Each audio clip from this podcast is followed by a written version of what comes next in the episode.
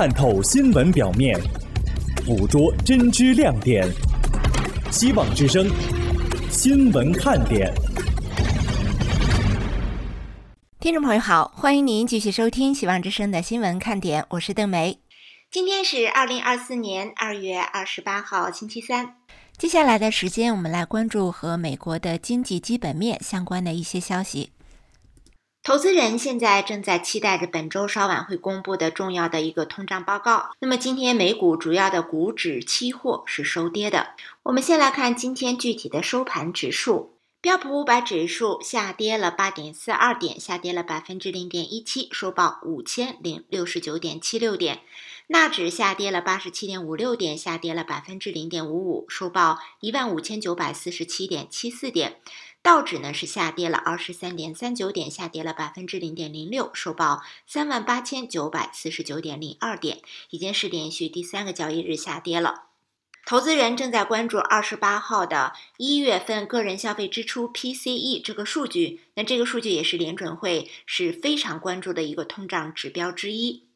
一些专家分析啊，说在这个 PCE 报告公布之前呢，市场显然是在原地踏步。那么市场虽然在期望着说是道指还有标普五百指数在创下历史新高之后，仍然会有一个新的涨幅，但是呢，本周看起来是表现不佳，有一些小幅的回调。最近的下跌啊，是以科技股类领先的，这就引发了人们对于人工智能 AI 这种热情所推动的这个反弹，它到底能不能长久，是存有质疑的。原油期货呢是涨跌互现，在今天，因为美国原油库存增加，OPEC Plus 呢正在考虑啊把减产的措施再延长到今年的第二季度。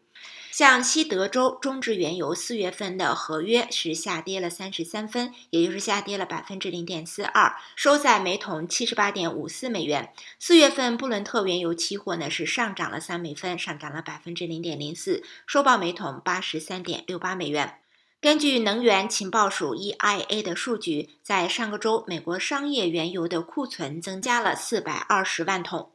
那么有消息人士说啊，说 OPEC Plus 呢考虑啊把这种自愿减产的期限延长到了第二季度。去年的十一月份，OPEC Plus 还有它的盟友是同意第一季度每天减少二百二十万桶的。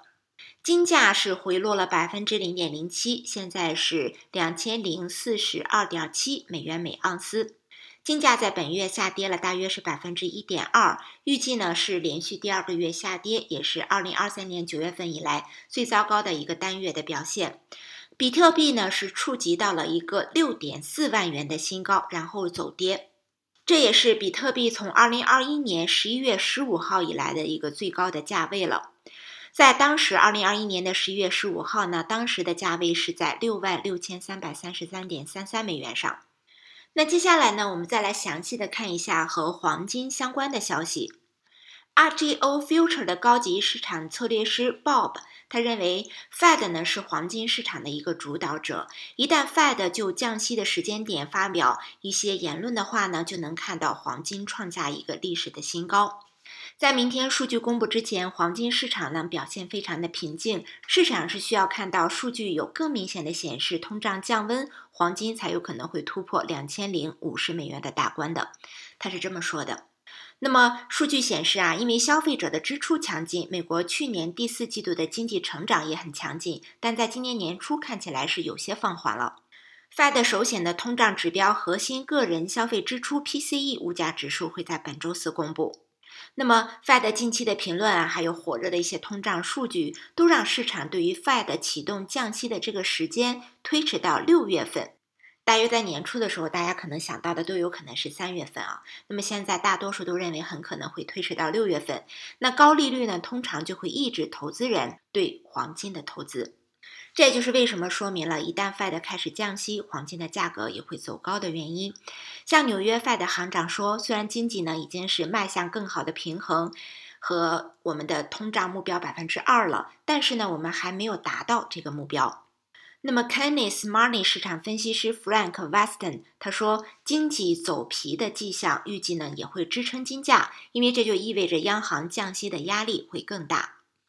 那我们刚刚提到美联储官员的一些讲话，我们我们再来看看这些人都说了什么。波士顿联准银行总裁柯林斯他认为，随着百分之二的可持续通胀的前景增强，官员们有可能会从今年稍晚就开始降息。纽约联准银行总裁威廉姆斯他说呢，Fed 在这场抗击通货膨胀的战争中还有很长的一段路要走，但是他也重申，Fed 可能在今年稍晚的时候降息。亚特兰大的联准银行总裁波斯蒂克也表示说，他也愿意保持耐心。美国的公债直利率呢是连续两个月下跌。那么在今天啊，十年期的美债直利率呢是下跌到了百分之四点二六九，三十年期美债直利率呢是下跌到了百分之四点四零六，两年期的美债直利率呢是下跌了百分之四点六四八。